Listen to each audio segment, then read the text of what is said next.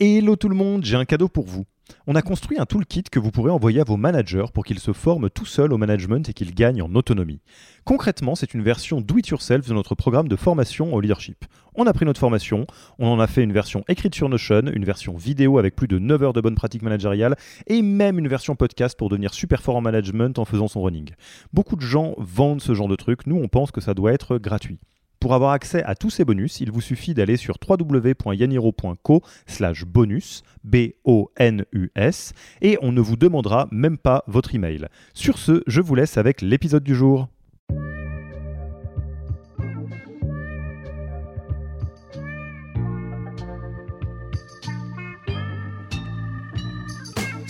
Bonjour et bienvenue dans le podcast du Human Factor.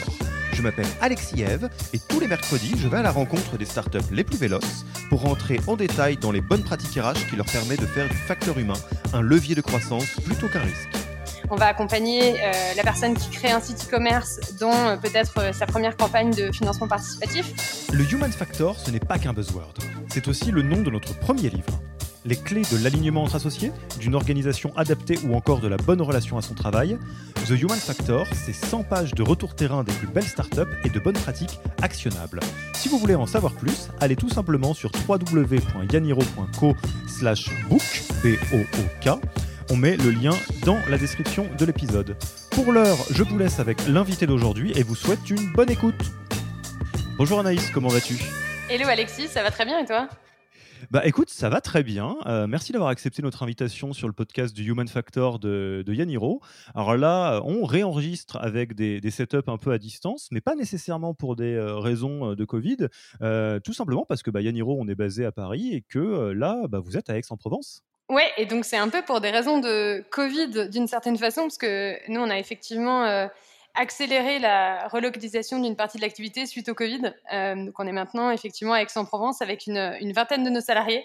Donc il y a euh, à peu près un tiers de nos salariés maintenant qui habitent euh, à, Aix-en-Provence pour plein de raisons euh, dont on aura l'occasion, je pense, de reparler après. Mais c'est vrai que le Covid, pour nous, ça a été un accélérateur. Donc je fais partie des Parisiens qui ont quitté Paris à l'issue du Covid. donc c'est pour ça que je vous appelle aujourd'hui depuis pas le soleil, ce qui pleut. C'est un événement rare à Aix-en-Provence, mais depuis, euh, depuis le sud en tout cas. Eh ben, je, tiens ma petite vengeance parce que je regarde par la fenêtre et euh, il fait très beau. On va, voir combien de temps ça va euh, durer. Écoutez, c'est donc un fait rare que nous enregistrons avec ce podcast aujourd'hui. Alors Anaïs, tu es euh, cofondatrice de, Live Mentor, que je pense que beaucoup de nos auditeurs et auditrices connaissent, mais est-ce que tu peux euh, me raconter euh, le Live Mentor là de septembre 2020 Comment on raconte Live Mentor maintenant? Alors, Live Mentor, on est un programme d'accompagnement pour les créateurs d'entreprises. Donc, on a accompagné depuis 2016 plus de 7000 créateurs d'entreprises, principalement des TPE ou des indépendants. Nous, nos, entrepreneurs, c'est vraiment euh, bah, ceux dont on parle pas forcément dans le challenge. Euh, challenge, j'arrive jamais à prononcer ce mot challenge, on va dire, à la française. Euh, donc, ça va être des freelances, des personnes qui créent des petits sites e-commerce, des artisans qui vont créer leurs propres savons, leurs propres tabliers et qui vont essayer de les vendre en ligne pour créer leur propre emploi. Donc, c'est vraiment des, plutôt des petits projets, pas au sens de leur noblesse, mais au sens de leur envergure. En général, c'est des projets qui euh, commencent en tout cas par créer d'abord l'emploi de leurs fondateurs.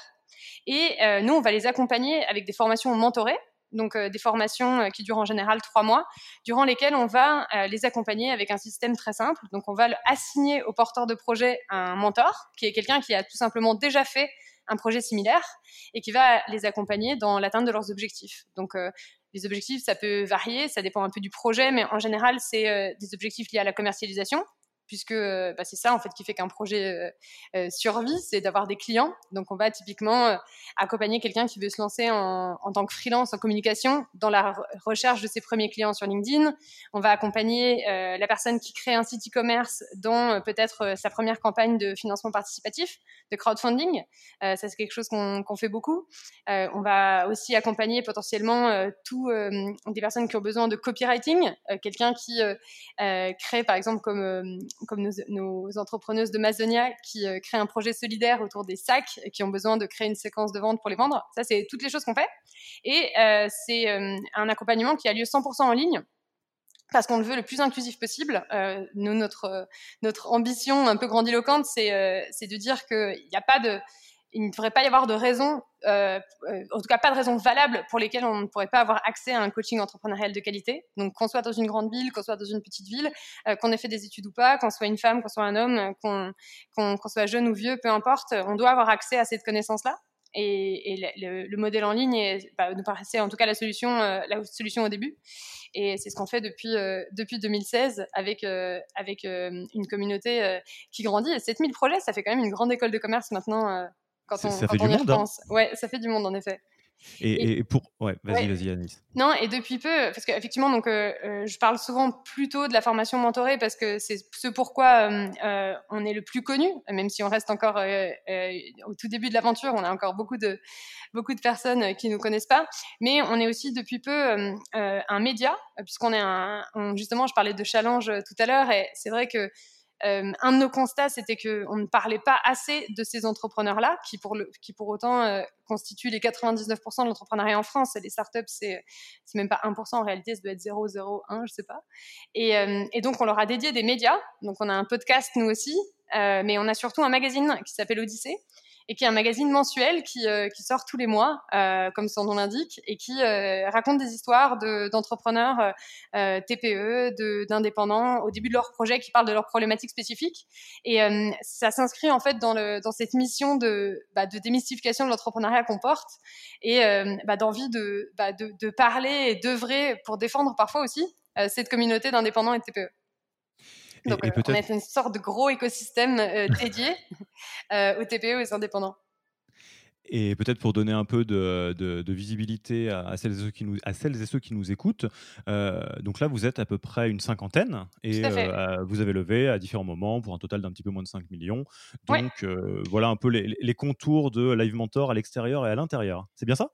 Oui, tout à fait. Et je pense que c'est important aussi euh, de rappeler euh, euh, que c'est une société que j'ai cofondée avec avec Alexandre Dana, qui est le visage historique, je dirais, de, Live Mentor, puisque c'est plutôt plutôt lui qui était le, le personnage public de Live Mentor jusqu'ici et qui a notamment publié un livre dédié à notre méthode chez Albin Michel qui est sorti cette année et qui est euh, un livre qui récapitule bah, justement les 7000 conversations qu'on a pu avoir avec des entrepreneurs et qui est, qui est une bonne, euh, pas toutes les 7000 quand même, mais qui est en tout cas une bonne vitrine sur, euh, notre pédagogie pour ceux qui veulent voir un petit peu ce dont on parle quand on parle de, coaching entrepreneurial, parce que c'est un terme un peu, un flou en général, et je pense que le livre, c'est un bon, un, un, bon, un, bon, un, bon, un bon aperçu.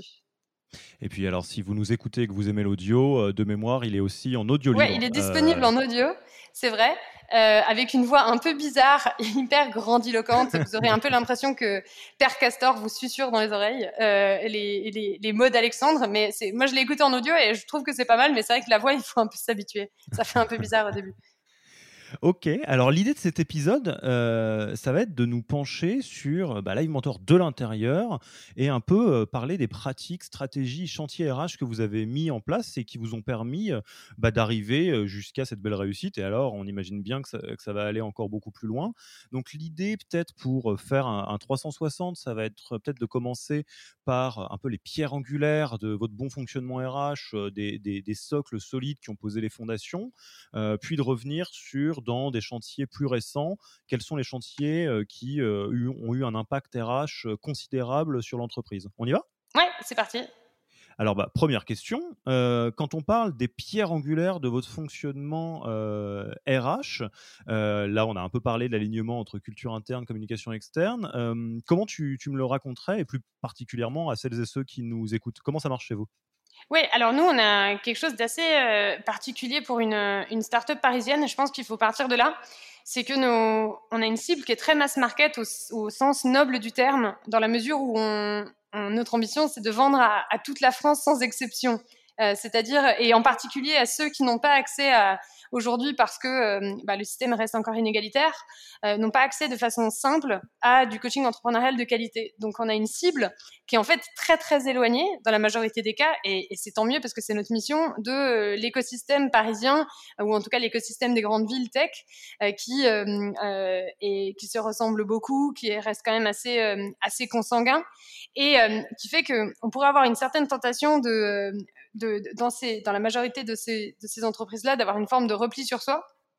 Nous, c'est quelque chose qui est vraiment pas possible parce que euh, si on commence à se replier dans, une culture trop euh, élitiste, tech ou autre, en fait, on est, en cacophonie totale par rapport aux, aux aspirations de, enfin, par rapport à notre mission d'abord et euh, par rapport aux aspirations, par rapport au mode de vie de, nos, entrepreneurs. Et donc pour nous, c'est extrêmement important pour continuer à, les servir au mieux, en fait, de rester le plus proche possible euh, de, notre communauté et donc de, jamais céder à la tentation de commencer à faire des choses qui euh, euh, leur paraîtraient complètement délirantes à leur échelle. Alors ça, c'est un peu euh, le fait d'être aligné avec notre communauté, ça c'est un petit peu, euh, euh, ça semble un peu comme des paroles en l'air, mais très concrètement, comment ça se reflète chez nous? En fait, moi, je me suis toujours dit, et je pense que ça vient euh, de d'où je viens, euh, parce que je, suis née euh, à la campagne, dans une dans, une famille, enfin tout ce qu'il y a de plus normal. et Alexandre, a, pareil, vient pas du tout d'un milieu particulièrement favorisé. Sa, mère était était trapéziste dans un cirque, donc on n'est pas vraiment dans la lignée d'entrepreneurs à succès, quoi, d'un côté comme de l'autre.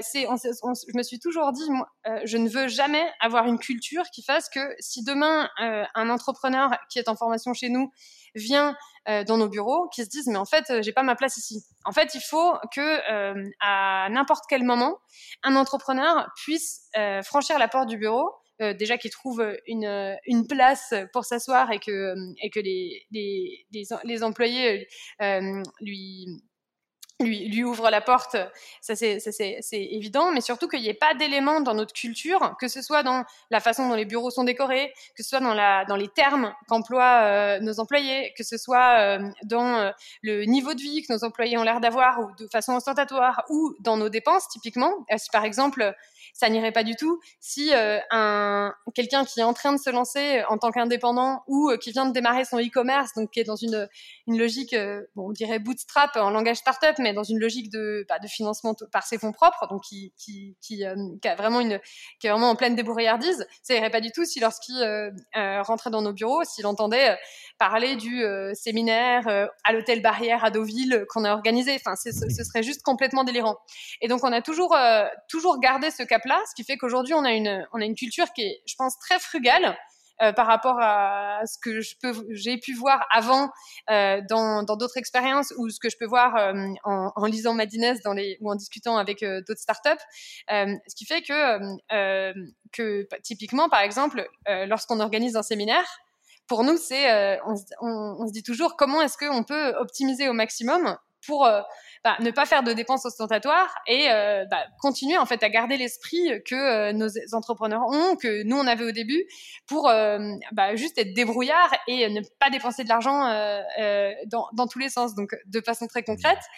là, typiquement, on est mercredi, en un beau mercredi de septembre, et on accueille dans deux jours une partie du, du staff parisien qui vient visiter le bureau d'Aix-en-Provence.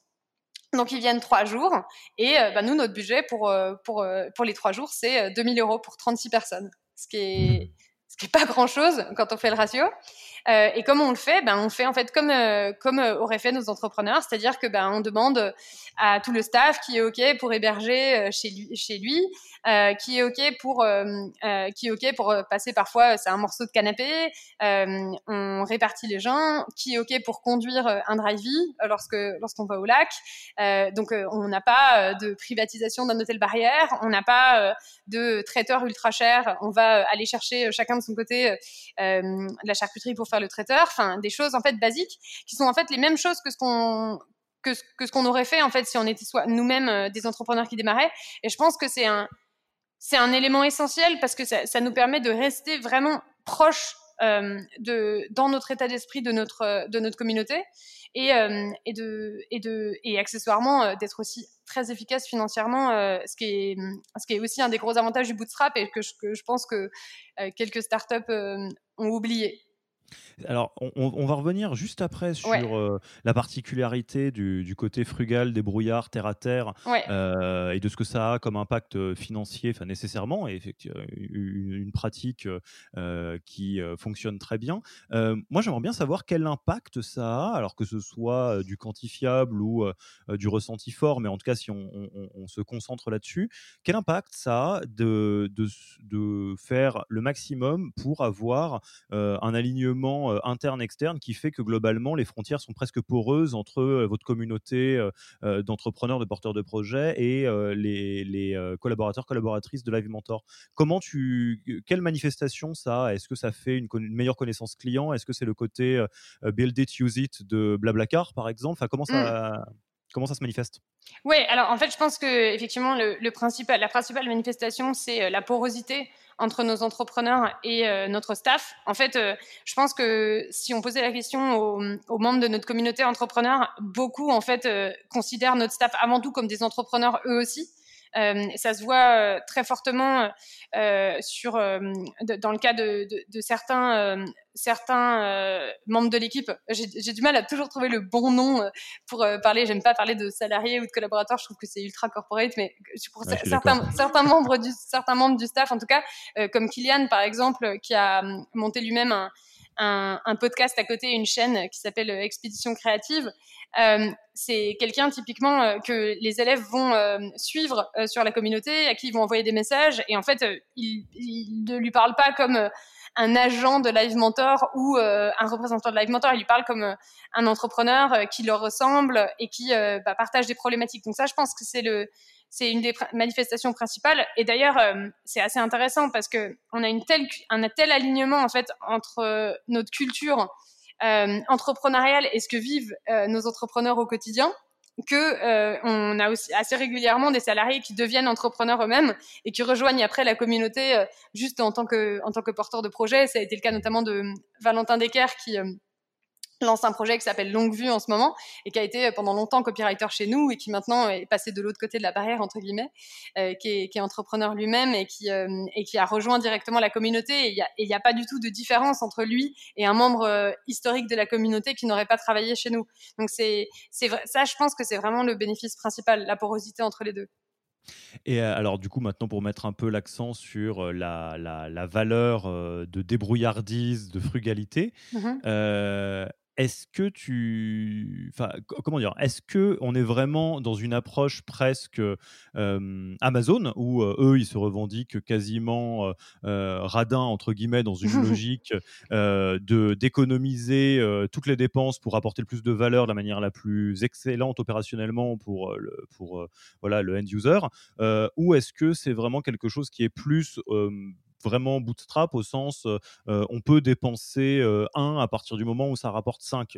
Enfin, ma question de manière très très concrète, c'est est-ce que ça devient vraiment une chasse au coût permanente ou est-ce que c'est plutôt dans une logique d'alignement avec la réalité de ce que vivent les porteurs de projets au démarrage, dans lequel tu peux investir par exemple, je sais pas, dans du SEO, dans de la pub, mais en sachant ce que ça doit rapporter derrière? Alors, il y a, une chasse au coût, au sens où chaque coût est regardé. Euh, notre directeur financier, euh, Mehdi, est surnommé le crabe parce que la pince.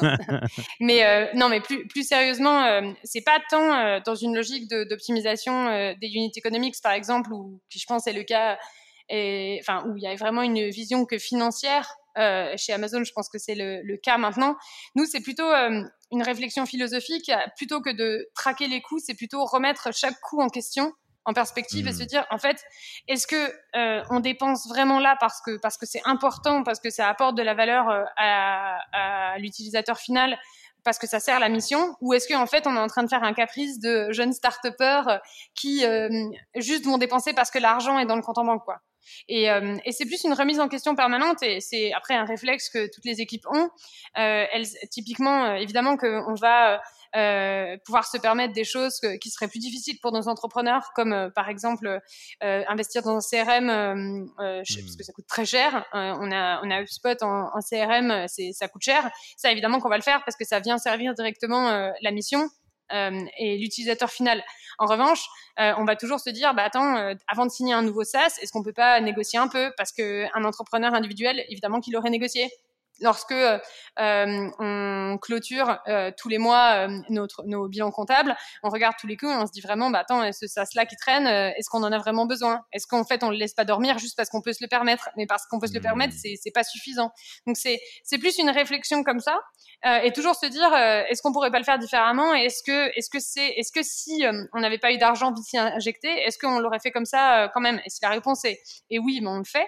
mais en revanche, si c'est un caprice ou juste une largesse qu'on se permet parce qu'on peut, euh, ça c'est quelque chose qu'on ne tolère pas c'est un peu différent. C'est plus une remise en perspective qu'une chasse au cou en réalité. C'est une culture presque de l'essentialisme ou du minimalisme. Oui, c'est ça, exactement. Et, alors, je, je, résiste pas, on va pas rentrer euh, dans les détails parce qu'on va passer du temps sur autre chose, mais euh, avec cet euh, ADN que je partage énormément, hein, pour être tout à fait honnête, à la fois dans mon poste à Yaniro et puis dans la vie en général, enfin, le mmh côté minimaliste et essentialisme, ça me parle beaucoup.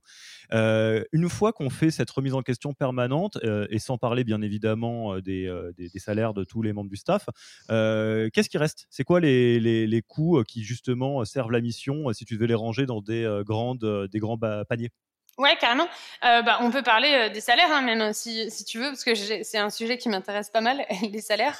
alors, nous, il y, y, a des choses dans les grands principes qui restent d'un point de vue, si on doit mettre une, des chiffres là-dessus. nous, une chose qui nous intéresse beaucoup, c'est l'écart euh, de salaire entre euh, le salaire le plus faible et le salaire le plus élevé dans la boîte. Euh, ça, c'est quelque chose. ça, c'est plus. alors, c'est encore au-delà de s'aligner avec nos utilisateurs. C'est plutôt une vision de, de, une certaine vision de la société que que j'ai et qu'Alexandre partage. Euh, et je crois que d'ailleurs que c'est pas pour rien qu'une entreprise, ça s'appelle une société aussi, et qu'on peut aussi mmh. créer sa petite société à son échelle en tout cas. Euh, et je pense que je, je, je pense qu'il y, y, a un vrai sujet euh, en, sur, en, sur tout ce qui touche sur les, les écarts de salaire. Euh, je vais pas m'étendre là-dessus, mais je pense qu'en tout cas, euh, enfin en tout cas moi c'est quelque chose dans lequel je crois pour la société en général, donc je, je le mets en pratique dans la mienne. Aujourd'hui, on a un écart de salaire entre le salaire le plus élevé et le plus bas qui est à 2,5. Euh, donc euh, je, euh, mmh. concrètement, je gagne 2,5 fois plus que la personne la moins bien payée dans, dans, dans la société. c'est essentiel pour moi de faire en sorte que ce chiffre n'augmente pas trop. Euh, je ne sais pas encore si on va pouvoir conserver exactement ce ratio euh, avec la croissance, avec le recrutement de personnes peut-être plus seniors, mais ce qui est certain, c'est qu'on n'ira jamais au-delà de 3 ou 4, ça c'est sûr. Il n'y aura jamais euh, dans ma boîte, pendant que j'y serai, il n'y aura jamais d'écart de salaire de 10 parce que, parce que j'estime qu'on peut toujours renier sur la partie du haut pour redistribuer en bas. Et que un truc que je trouve vraiment hallucinant dans une boîte de 50, c'est lorsque vous avez le midi euh, je prends un exemple très concret, euh, des personnes qui euh, vont aller chercher leur petit sushi à 25 euros et d'autres personnes qui sont obligées de, de, venir avec leur tupperware parce qu'elles peuvent pas se le permettre. Et c'est con, mais c'est mais mais c'est un exemple pour le c'est un, un, exemple très concret de moment clé de l'entreprise qui crée le malaise et où en fait c'est juste que bah, certains ne redistribuent pas assez. Donc euh, euh, c'est ça c'est ça c'est une manifestation de notre de, de notre culture. Euh, et après d'un point de vue plus macro, euh, on a donc euh, notre premier poste de coût, c'est évidemment la masse salariale, euh, puisque bah, sur, nos, sur nos, nos jobs les plus juniors ou les, les, moins qualifiés, ou le, enfin, le début de qualification, les jobs pour lesquels on n'a pas besoin d'avoir une formation initiale plus conforme, euh, on a fait le, on a fait le, choix de, de, payer davantage. Donc c'est certainement des, des salaires des salaires qui auraient pu être plus faibles, mais nous on a fait le choix de redistribuer davantage euh, et bah, du coup de payer un peu moins les, les salaires les plus les, les, salaires les plus élevés, ce qui fait qu'on a une masse salariale qui reste quand même assez conséquente, mais qui euh, euh, est compensée par le fait qu'on a personne qui gagne 100 000, 150 000 euros ou 200 000 euros chez moi, euh, ce qui ce qui ce qui au final euh, aide beaucoup parce que j'entends assez souvent des start qui me disent oh mon dieu je ne sais pas comment être rentable, ok mec t'as genre 5 mecs à 500 k donc forcément c'est sûr c'est plus dur. Non mais enfin je, je, caricature à peine mais il faut quand même il faut quand même remettre certaines choses en perspective parfois. Euh, et donc la masse salariale. Ensuite, on a, euh, on avait les bureaux. Euh, mais, ce n'est plus le cas. On se regarde pour la fin, la relocalisation. Ouais, tout à fait. mais on avait les bureaux en deuxième poste de coût. Et ensuite, notre, notre troisième poste de coût, ça va être les dépenses marketing, comme dans beaucoup de startups, je pense. Ouais, ouais, ouais. Ou là, j'imagine que vous faites attention à justement comment un sou se transforme en oui, oui. fois 3, fois X, fois 10. Ouais, bon, on a une marketing efficiency aujourd'hui qui, est, qui est toujours autour de 30%. Hmm. Euh, et ça, c'est plutôt notre limite haute. Et je, je sais pour avoir travaillé dans d'autres sociétés avant que c'est plutôt, c'est plutôt austère comme limite à se poser. Et ça hmm. sous-entend aussi effectivement qu'on n'achète pas de la croissance, enfin on ne sacrifie pas la croissance sur l'autel de la rentabilité. C'est très intéressant et je pense unique d'avoir une startup qui lève des fonds avec des codes de bootstrap, pour être très concret. Et ça va bien avec l'ADN.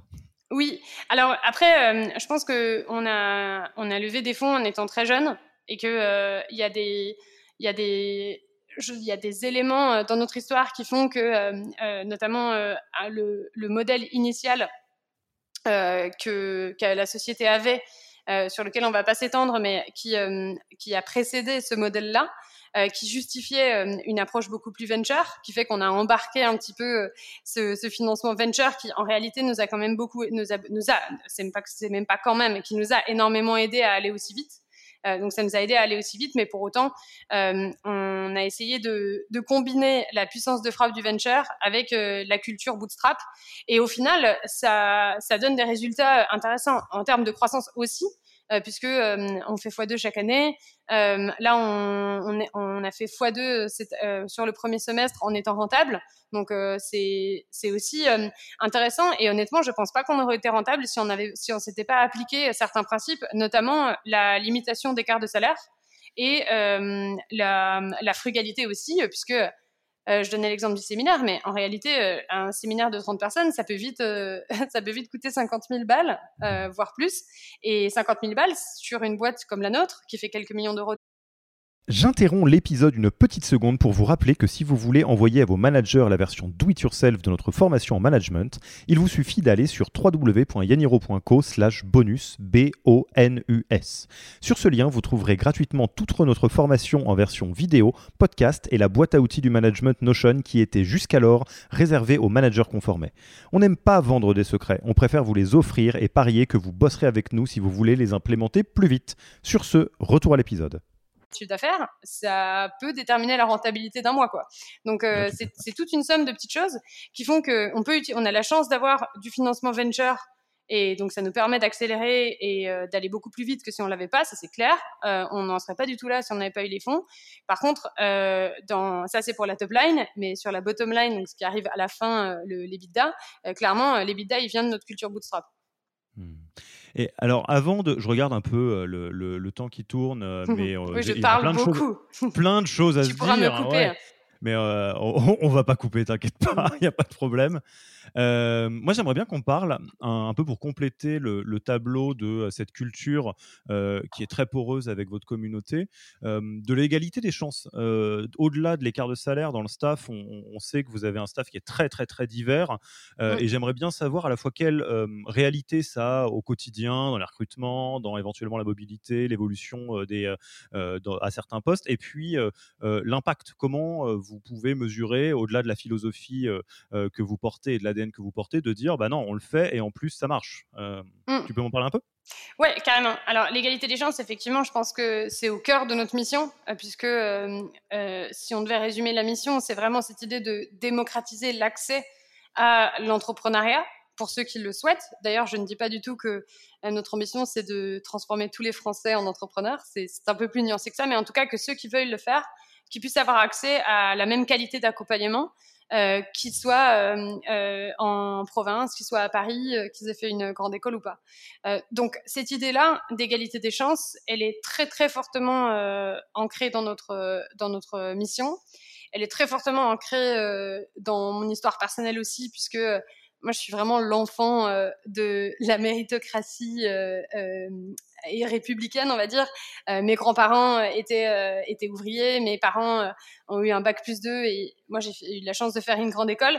Et donc moi j'étais persuadée que en fait l'école républicaine ça marchait pour tout le monde. Quoi. Depuis que j'étais petite, on m'avait dit si tu travailles bien à l'école, tu vas voir, euh, nous, on a pu faire mieux que nos grands-parents, enfin que nos parents, et euh, toi, tu vas faire mieux que nous. C'était un truc euh, que j'ai beaucoup entendu quand j'étais petite.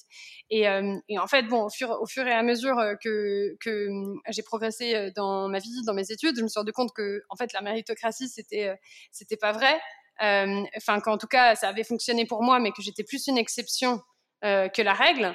Et que pour beaucoup de personnes ça ne fonctionnait pas et que l'école était une solution pour certaines mais certains mais que, en tout cas c'était pas une solution qui était qui était exhaustive et que en tout cas c'était enfin pour moi de la malhonnêteté intellectuelle que de dire que euh, chacun avait ses chances et que euh, le, diplôme qu'on avait à la fin était la résultante euh, d'une concurrence pure et parfaite du travail fourni. Et ça, c'est quelque chose dans lequel, en fait, je, croyais très fort au départ, comme beaucoup de gens, je pense, qui ont fait, qui étaient bons à l'école, mais dans lequel, mais, mais qui ne me semble pas du tout juste aujourd'hui. Et petit à petit, j'ai réalisé ça.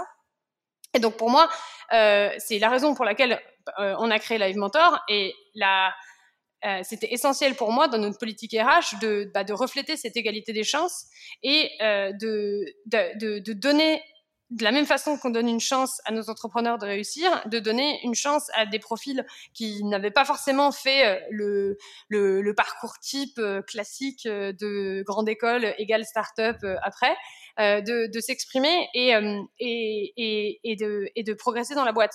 Et donc, euh, bah, de façon très simple, en fait, on a commencé très simplement, tout simplement, en ne mettant pas sur les offres d'emploi qu'on ne voulait personne qui n'était pas sorti du top 3 école de commerce du, ou équivalent école d'ingénieur. Et ça peut sembler un peu bête, mais faites, faites un test et regardez sur Welcome to the Jungle et vous verrez qu'il n'y a pas beaucoup de boîtes qui ont juste déjà cette ouverture dans euh, les CV qu'ils reçoivent. Et ensuite, euh, c'est bah, recevoir, recevoir euh, des, des, des, profils divers, éduquer aussi des, les personnes qui font les entretiens, enfin le staff initial à certains principes, comme par exemple, bah, euh, on ne peut pas utiliser euh, le diplôme de quelqu'un pour le refuser. Enfin, c'est pas un argument d'autorité suffisant.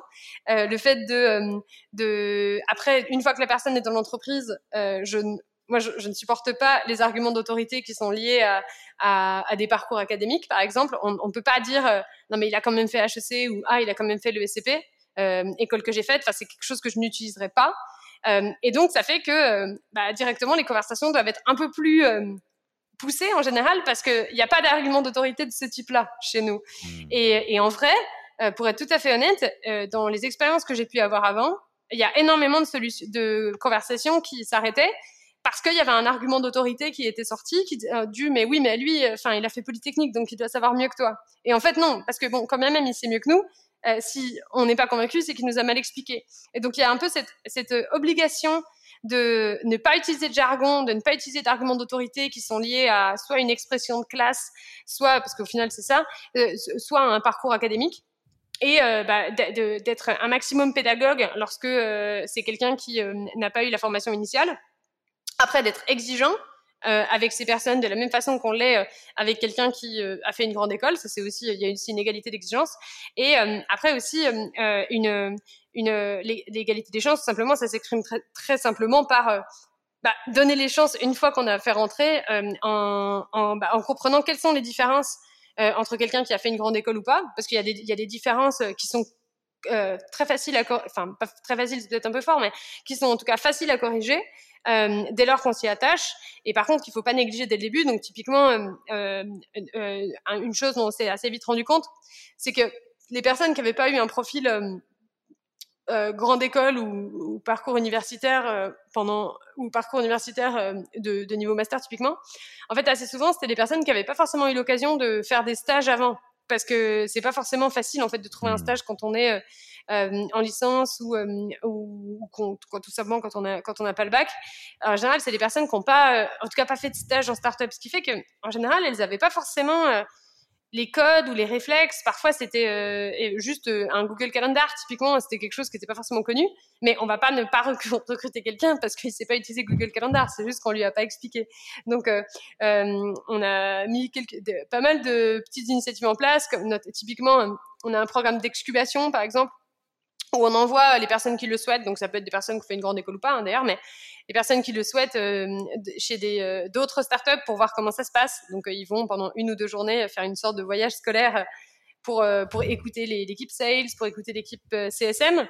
Et en fait tout ça, ça permet en fait de corriger assez rapidement des inégalités au départ en fait, qui sont juste le fruit de un ou deux stages en plus en général, et qui donnent assez vite le vocabulaire, qui donnent des perspectives, qui donnent des points de comparaison, et qui du coup permettent bah, d'avoir les mêmes armes en, réunion, parce que la chose que je, ne veux pas, c'est typiquement d'avoir quelqu'un qui, parce qu'il n'a pas fait euh, une grande école de commerce n'a pas fait un stage de six mois et du coup ben, ne peut pas utiliser dans son euh, dans son argumentaire rhétorique, on va dire des choses comme ah non mais non moi dans mon autre stage on faisait comme ça donc ça doit être mieux. Euh, c'est parce que cette personne n'a pas de point de comparaison parce que juste elle a jamais vu d'autres entreprises et parfois parce que juste les autres entreprises ne voulaient pas la prendre. Donc c'est tout, tout, plein de petites choses comme ça qui qui bah, consistent en fait de façon très concrète à mettre des solutions bah, pragmatiques en face d'inégalités au début et qui font que après, euh, après six mois, on voit pas du tout la différence. Euh, on a des équipes euh, sales aujourd'hui qui sont un mix de personnes qui ont fait des grandes écoles, de personnes qui ont des parcours universitaires, de personnes qui n'ont pas le bac. Enfin, il y a vraiment, il y a vraiment de tout. Et d'ailleurs, et d'ailleurs, c'est une équipe aujourd'hui d'une trentaine de personnes quand même qui est pilotée par quelqu'un qui a pas le bac, qui était joueur de poker avant et qui, et qui est au codir d'ailleurs maintenant. Donc euh, mmh. c'est c'est ça, ça, montre que ça marche parce que on l'a pas mis là parce que parce que euh, il avait ce parcours là. Euh, on n'a pas on ne fait pas discrimination positive comme ça. On, on, on l'a mis là parce que c'était la personne qui était qui était la plus compétente. Et ça, ça montre que c'est parce qu'on a réussi l'onboarding il y a trois ans lorsqu'il est arrivé et que et qu'on lui a donné les moyens de de prospérer dans la boîte indépendamment de ce qu'il avait fait avant.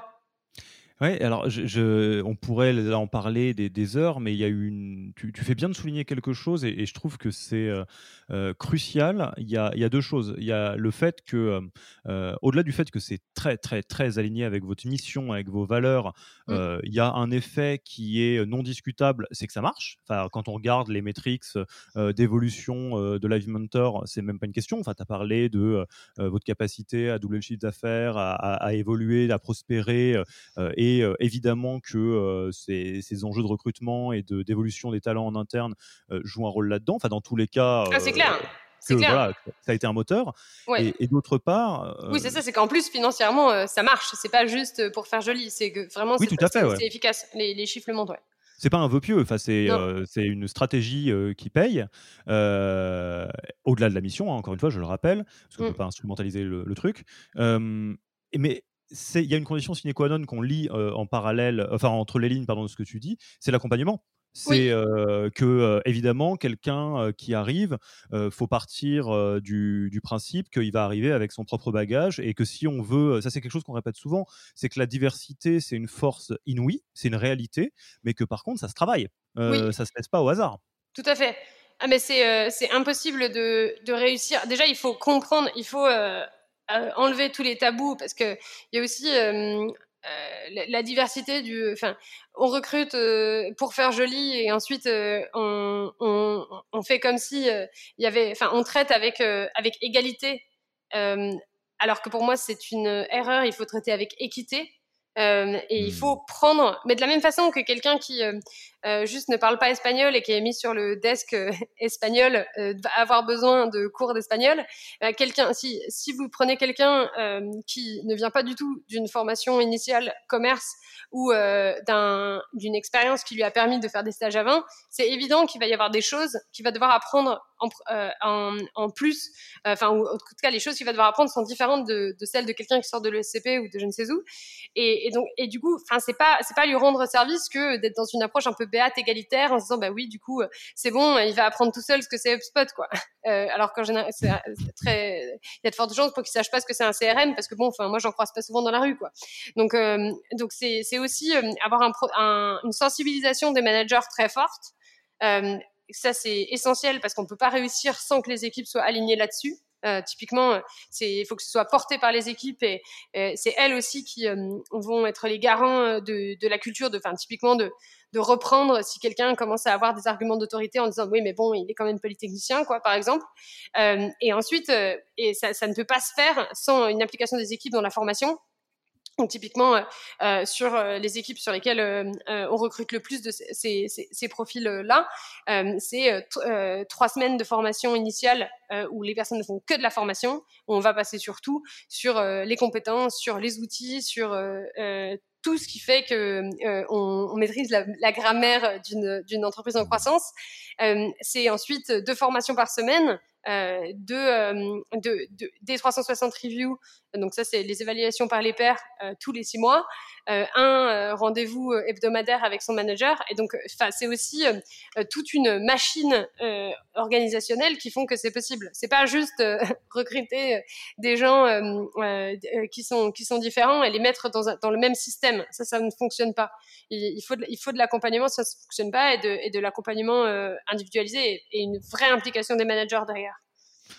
Euh, coup, de bol, faire grandir euh, les talents et, former des, des, euh, des, gens ambitieux, c'est plus ou moins votre métier quand même. Donc, oui, vous faites beaucoup en interne. Oui, c'est ça, exactement. Bon, après, tu sais, on dit souvent que les cordonniers sont les plus mal chaussés, mais, oui, ça arrive, mais pour, le coup, pour le coup, sur ce, sur, là-dessus, on a une vraie culture de la formation en, en, interne et, et je pense que on a été tiré vers le haut justement par cette exigence de diversité qui a fait qu'on a dû, bah, ça a été vraiment une, un, quelque chose d'obligatoire dès le début pour réussir ces recrutements. Et maintenant, c'est devenu une routine et c'est vraiment favorable à tout le monde. Hmm.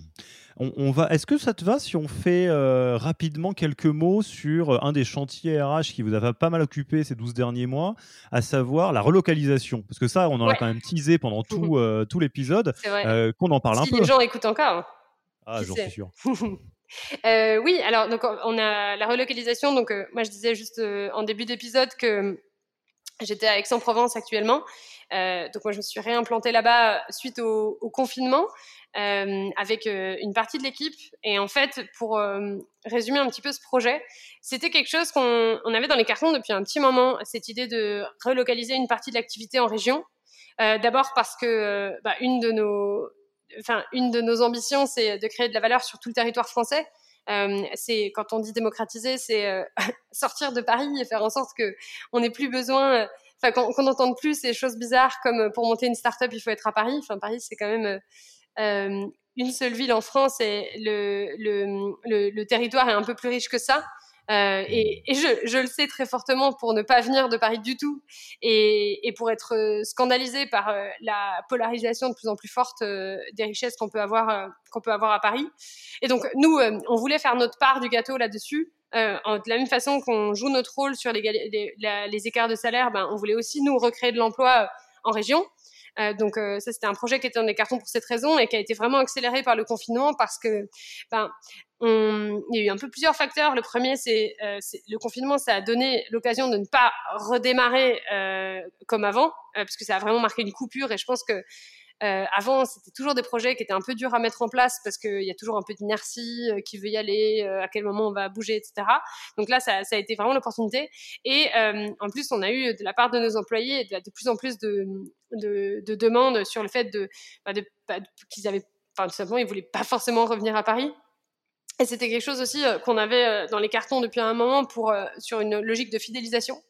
Parce qu'en fait, ça faisait un moment que je me disais que sur nos, salaires d'entrée, même s'ils sont meilleurs que d'autres startups et parce que justement on a réduit l'écart de salaire, ça reste quand même des, salaires d'entrée avec lesquels on ne vit pas ultra bien à Paris.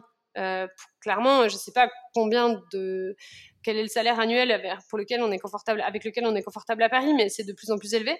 Euh, et nous, en tout cas, clairement, si j'étais tout à fait honnête avec moi-même, euh, c'était un salaire qui était euh, correct pour quelqu'un qui euh, démarrait sa carrière, mais arrivé à un certain moment, euh, ils allaient bah, forcément chercher ailleurs ou se dire, bah attends, euh, juste c'est pas viable cette histoire.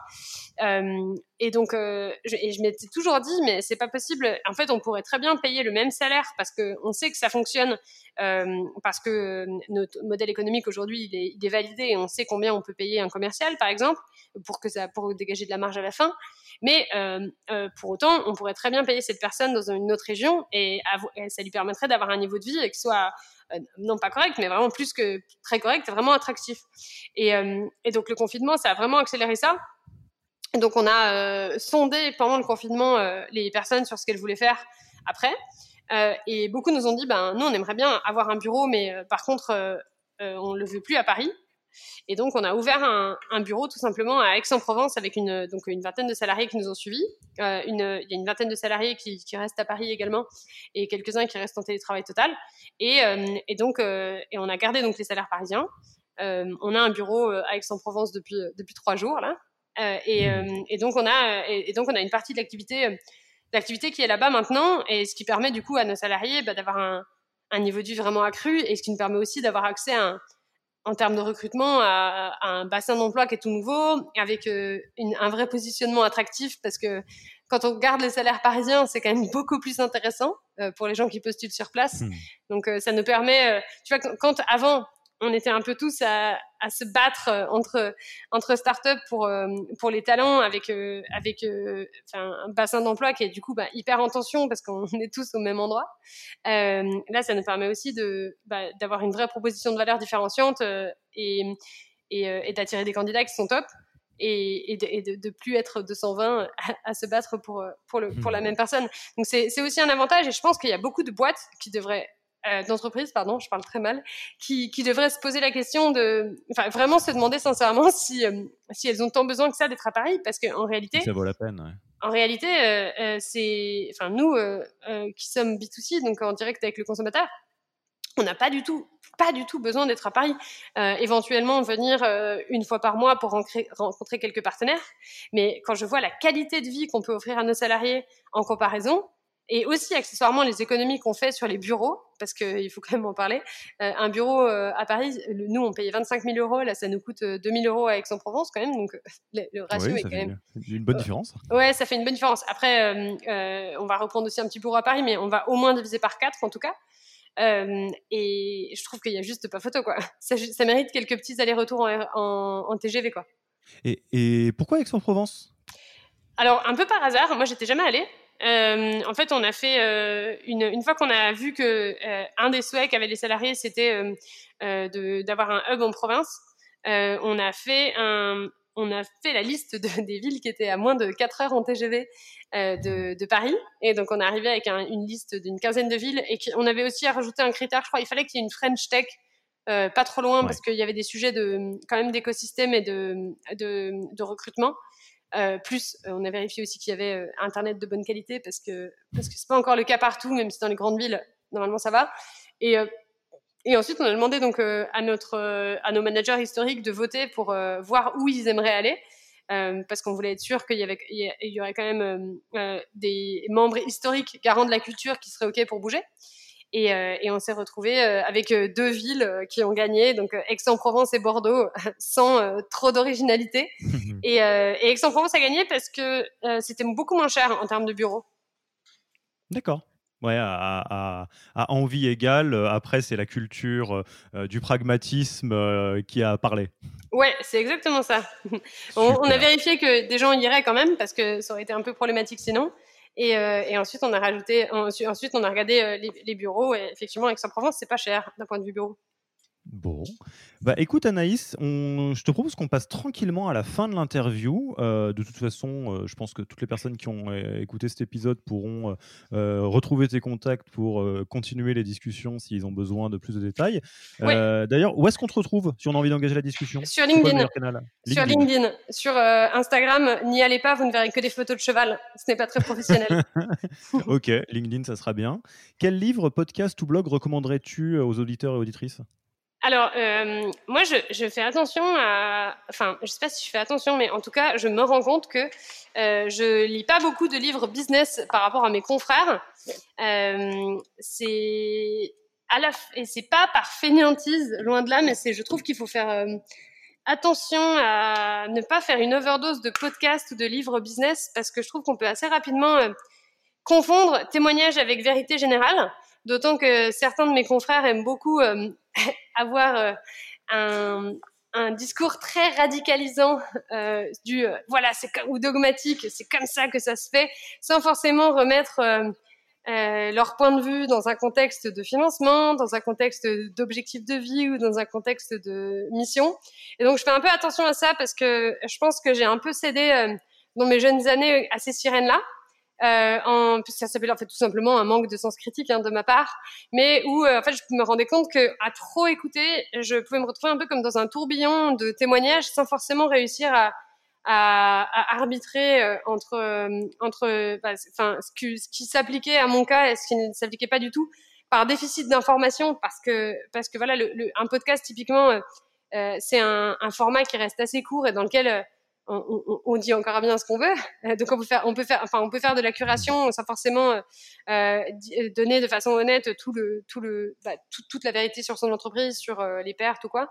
Donc ça c'est un petit peu une longue introduction pour dire que il faut que je j'en écoute, mais j'essaye de, de, faire quand même attention à pas me noyer là-dedans et à, à pas prendre tout ce que j'écoute comme parole d'évangile.